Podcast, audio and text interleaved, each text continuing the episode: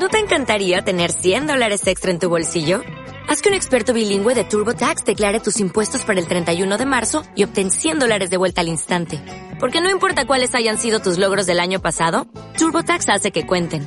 Obtén 100 dólares de vuelta y tus impuestos con 100% de precisión. Solo con Intuit TurboTax.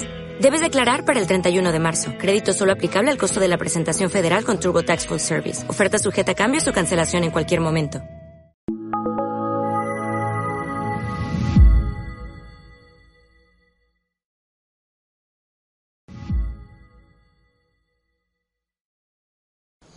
En esta quinta meditación que hemos titulado, yo he titulado el noviazgo como camino de santidad, vamos a servirnos, siguiendo el hilo conductor de la Sagrada Escritura, de los libros que están, se encuentran después de los libros sapienciales, que eran los que meditábamos en la última sesión, los libros proféticos. Son 16 libros de distinta extensión. Hay algunos profetas de los que se recoge muy poquito, otros son grandes profetas y muy extensos. 16 libros escritos por, profetas. Pero los profetas, quizás sea lo primero que hay que, decir, los profetas no son mm, adivinos de lo que va a ocurrir en el futuro, aunque a veces se puede emplear esa palabra así.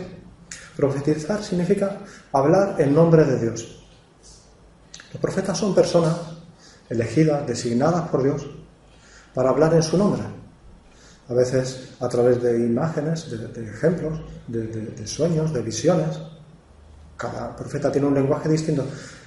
Pero todos recuerdan siempre, constantemente, que solo Dios es Dios, que solo Dios es santo y que hay una relación muy particular, muy profunda entre Dios y su pueblo y cada, y cada persona.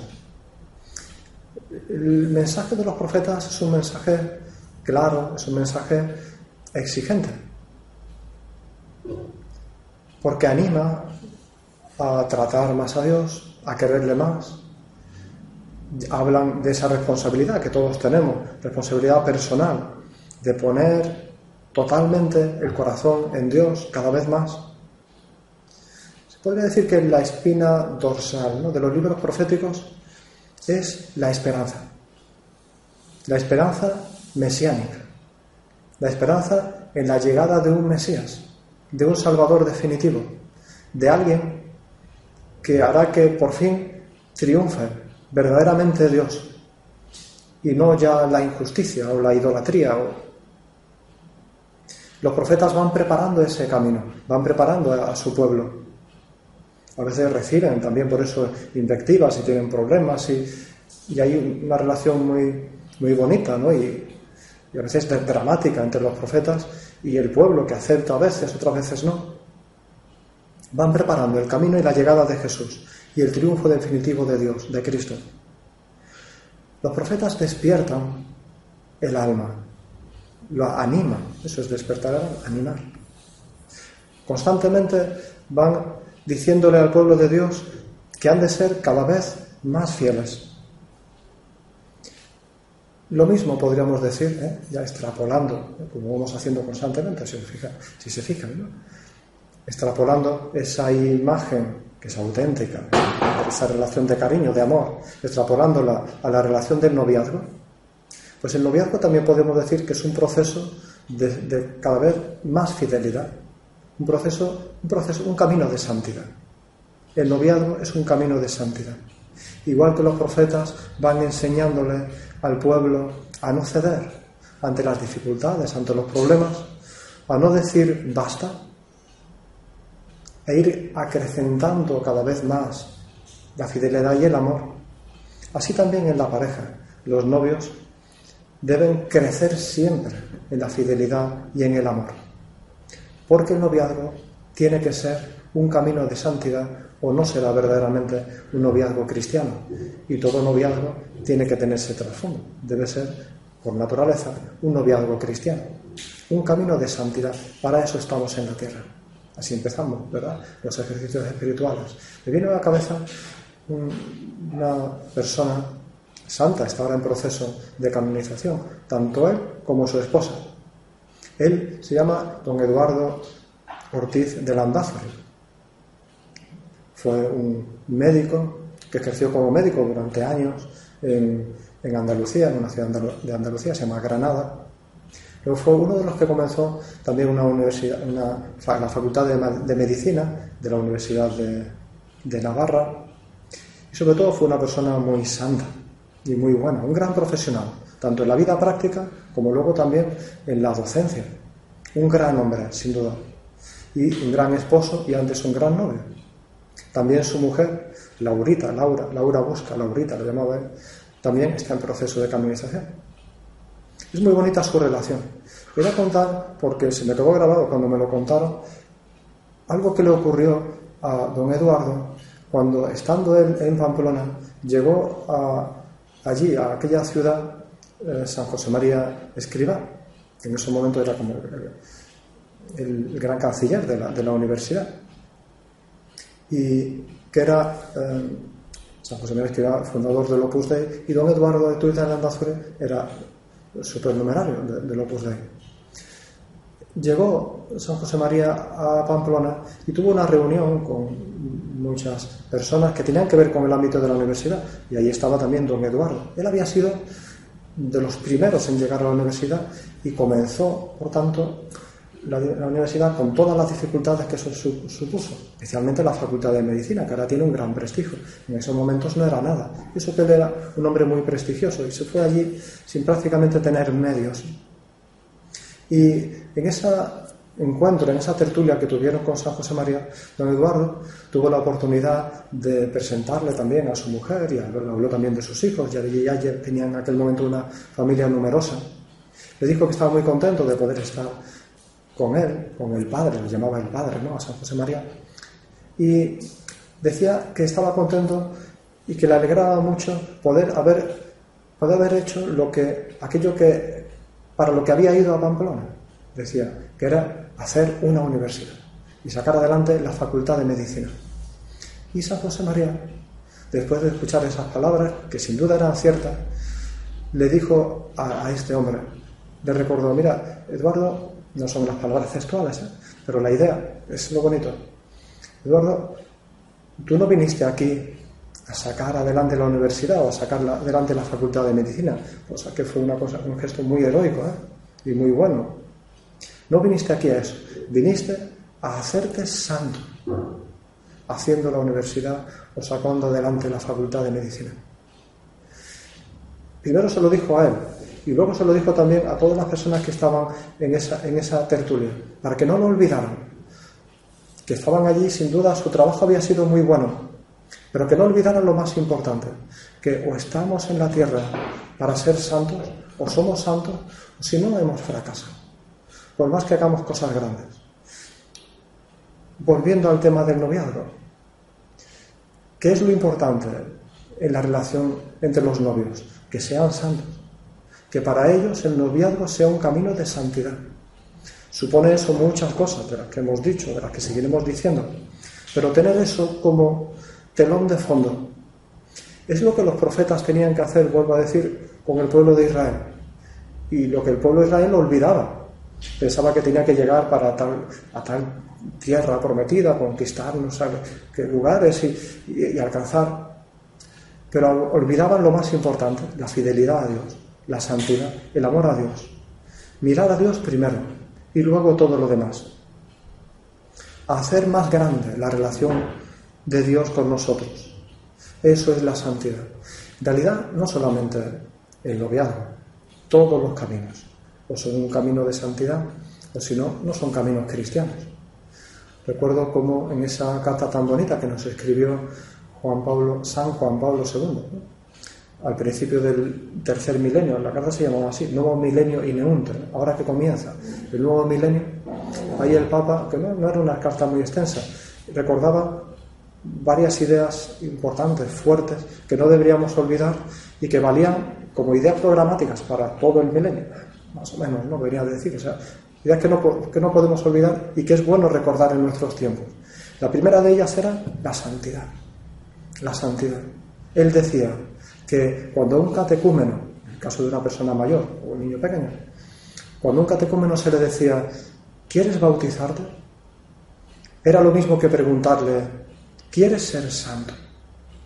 O sea, ¿sabes que estar bautizado y recibir la gracia de Dios supone que a partir de ahora tu única búsqueda va a ser la búsqueda de la santidad en el medio, en las relaciones, en el lugar donde estás, en el contexto en el que te mueves? Esto es lo que no podemos olvidar. Por eso es tan importante, ya ha salido y se, saldrá, quizá una, una ocasión más, que vayamos olvidándonos de esa relación estrictamente de pareja que hay en el noviazgo, para ir adquiriendo una perspectiva más de familia, que supone una perspectiva de un amor más grande, más fecundo, más total, un amor capaz de, de amarse hasta el final, hasta dar la vida, hasta la santidad, hasta el heroísmo, con plena con totalidad como es el amor de Dios. La perspectiva de pareja tiene eso, que a veces es mirarse uno al otro y, puede haber como tendencia, inevitablemente lo hay, tendencia a mirarnos lo que a mí me gusta, lo que a ti te gusta, y a irnos buscando a nosotros mismos. La perspectiva de familia es distinta, necesitan el uno del otro, pero está abierta a la vida. Es una constante apertura, en realidad así somos como personas, pero el bautismo lo que nos da es la gracia para poder vivir eso con mayor libertad y sin límites, con trascendencia, llenando a cada paso nuestra relación de generosidad y también de realismo. Porque el amor de la pareja no es, esto que voy a decir es lo mismo que decíamos antes, pero de otro modo, ¿no? El amor de la pareja no es un fin en sí mismo, no se cierra en sí mismo. No es yo te quiero, tú me quieres y punto sino que es un medio, un medio para que las personas cada vez se amen más, cada vez sean más grandes y suponga también proyección de ese amor en los demás, en las demás parejas, en el ambiente que nos rodea. Transforma el ambiente, el amor. Supone apertura a la vida. El noviazgo así lo que hace, lo que consigue es ir ensanchando la capacidad de amar, ir ampliando nuestra generosidad. Y por eso también es lógico, porque todas las cosas que la Iglesia nos dice que son sensatas, no, nos imponen cosas por imponer, son lógicas con esa perspectiva de familia y de apertura y de fecundidad que se da ya de un modo definitivo en el matrimonio. Es lógico también que la Iglesia nos recuerde en el catecismo en distintos documentos que resultan, son inmorales o ilícitas todas esas manifestaciones del amor hechas con, intención expresa y deliberada de, búsqueda de placer, de placer sexual, de placer venéreo, aunque no se buscaran relaciones completas. ¿Por qué? Porque agostan el amor. Van quitándole esa perspectiva de apertura y van haciendo que esa relación abierta se vaya cerrando en uno mismo, se vayan convirtiendo, inevitablemente vayan dejando como ese rastro de egoísmo. Y por eso ayuda tanto que las relaciones entre novios sirvan para que tanto uno como otro sean cada vez más generosos. La generosidad. El darse. Generosidad en todo, ¿eh? También en las cosas materiales. También en las cosas materiales. Cosas materiales me refiero a aprender y ayudarse uno al otro a vivir la sobriedad, a vivir la pobreza, la pobreza es una, es una virtud. A veces la pobreza como si fuese algo negativo. La pobreza es una virtud que ayuda precisamente a valorar las cosas que se tienen, a compartirlas. Y cuando se comparten esas cosas, aunque sean muy pocas, y a veces lo son, porque son muy pocas, pero nos unen mucho, nos hacen querernos más. Ocurre, ¿cuántas veces ocurre, verdad? Que a veces los periodos de crisis económica ayudan, o las dificultades económicas ayudan a conocerse más, a quererse más, a centrarse más en lo importante, en el amor, en el corazón. Pero en el noviazgo ya hay que ir aprendiendo a ser sobrios, sobrios en los regalos. No se quiere más porque los regalos cuesten mucho dinero. No es así.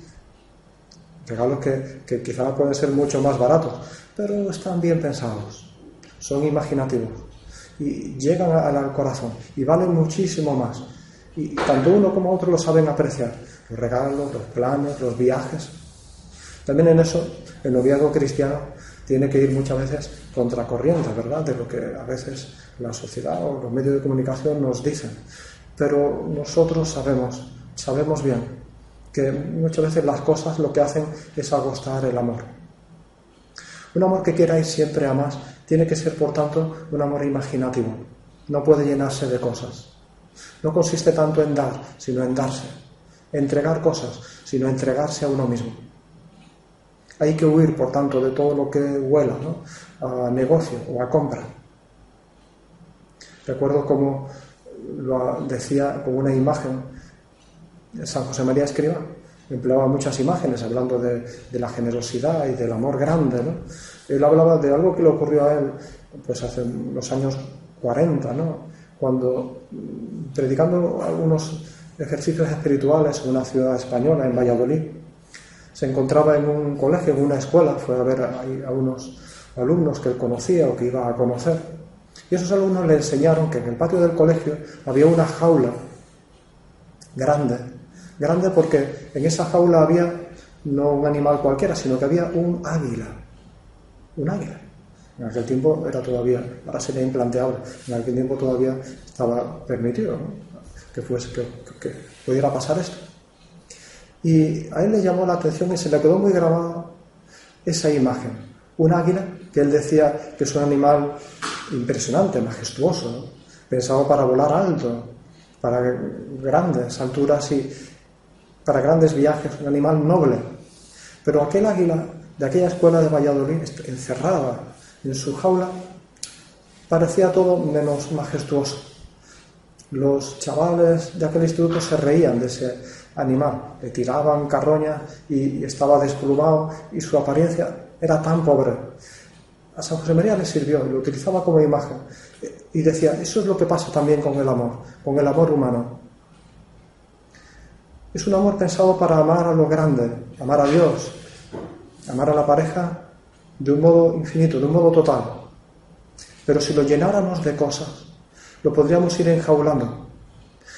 Y el águila o el alma, el corazón, se podría conformar con esa carroña que le sirve de alimento, pero se iría degradando se iría materializando, iría perdiendo esa profundidad y esa totalidad. Nuestro punto de referencia tiene que ser Dios. Dios no nos da cosas, se da Él mismo y siempre más. El don de sí, la gratuidad, amar perdiendo de verdad la vida, a fondo perdido, ¿no? sin medidas, sin cálculos, sin planes de pensión, podríamos decir sin compararnos tampoco en cómo se llaman otros o otras personas o en otros momentos, miremos a Dios, es el único punto de referencia que tenemos y siempre será válido. Y amemos a las personas, especialmente a nuestro novio, a nuestra novia, sin esperar nada a cambio. Eso es lo que los profetas recordaron al pueblo de Israel y a nosotros también nos ayudan, porque nos recuerdan, nos animan a ser cada vez más generosos. A pesar de la infidelidad de Israel, Dios ama a su pueblo y permanece fiel. Y con esa fidelidad conquista el corazón, lo va cambiando, lo va preparando, le hace cada vez más generoso. Son muy bonitas, por ejemplo, las palabras del profeta Oseas, que en eso es un modelo de esa relación entre hombre y mujer. Son palabras muy, muy humanas, muy carnales, ¿no? pero por eso quizá también ayudan. Él dice, yo mismo la seduciré hay que entender que son palabras como de Dios dirigiéndose a su novia, al pueblo de Israel. Yo mismo la, seduciré, la conduciré al desierto y le hablaré al corazón. Te desposaré conmigo para siempre. Te desposaré conmigo en justicia y derecho, en amor y misericordia. Te desposaré conmigo en fidelidad y conocerás al Señor. O sea, conocerás que Dios es amor infinitamente amable, que solo Dios es santo, que el modo de definir a Dios es una locura de amor y de misericordia. Eso es la santidad y eso es el noviazgo, un camino de santidad, en la medida en que nos ayude a amar cada vez más a Dios y amarnos más, por tanto, cada vez entre nosotros, a darse más. Así es el amor de Dios. Y así también es el amor de la Virgen, como el de Dios. María no da, sino que se da. Recuerdo, lo tengo grabado, porque, porque me impactó. La última vez que pude ver a Juan Pablo II, a San Juan Pablo II, fue en un viaje que, que hizo a Lourdes y tuve la suerte de estar allí. No había mucha gente, quizá por la fecha, él ya estaba muy mayor. No recuerdo, creo que fue el año 2004, ahora no, no lo recuerdo exactamente, pero fue en Lourdes y, y, ahí el Papa Juan Pablo II estuvo desarrollando el, el Evangelio ¿eh? desde la cueva de Lourdes, el Evangelio de la visitación de la Virgen a su prima Santa Isabel, que es una, escena muy bonita, como la Virgen no se conforma con mandarle algo a su prima, sino que vaya, va ella misma, aunque esté ya eh, embarazada de Jesucristo, aunque tiene que atravesar montañas, aunque todo el mundo probablemente le diría a su alrededor, María, pero eso es una locura. María no da, se da. El Papa decía eso. Nos decía, había mucha gente joven ahí. Decía, fijaros en el ejemplo de María. María no, no da cosas, se da ella misma. Ahora pensándolo, no solamente tengo grabada la imagen de la Virgen, que por supuesto, sino también la imagen de San Juan Pablo II. Cuando le veías pronunciar esas palabras y prácticamente casi no se le podía entender. Estaba muy cansado, muy trabajado. De él se puede decir lo mismo. Él fue santo porque no se conformó con dar cosas. Y fíjate si dio cosas, ¿eh? sino que Juan Pablo II supo ser santo porque no se conformó con dar, sino con darse él mismo. Y por eso también su lema quizá esa era totus tus, soy todo tuyo, dirigiéndose a la Virgen. Pues que aprendamos de la Virgen y también acudamos a San Juan Pablo II, que es un gran intercesor para todo lo que es el amor humano, a vivir ese noviazgo como un camino de santidad.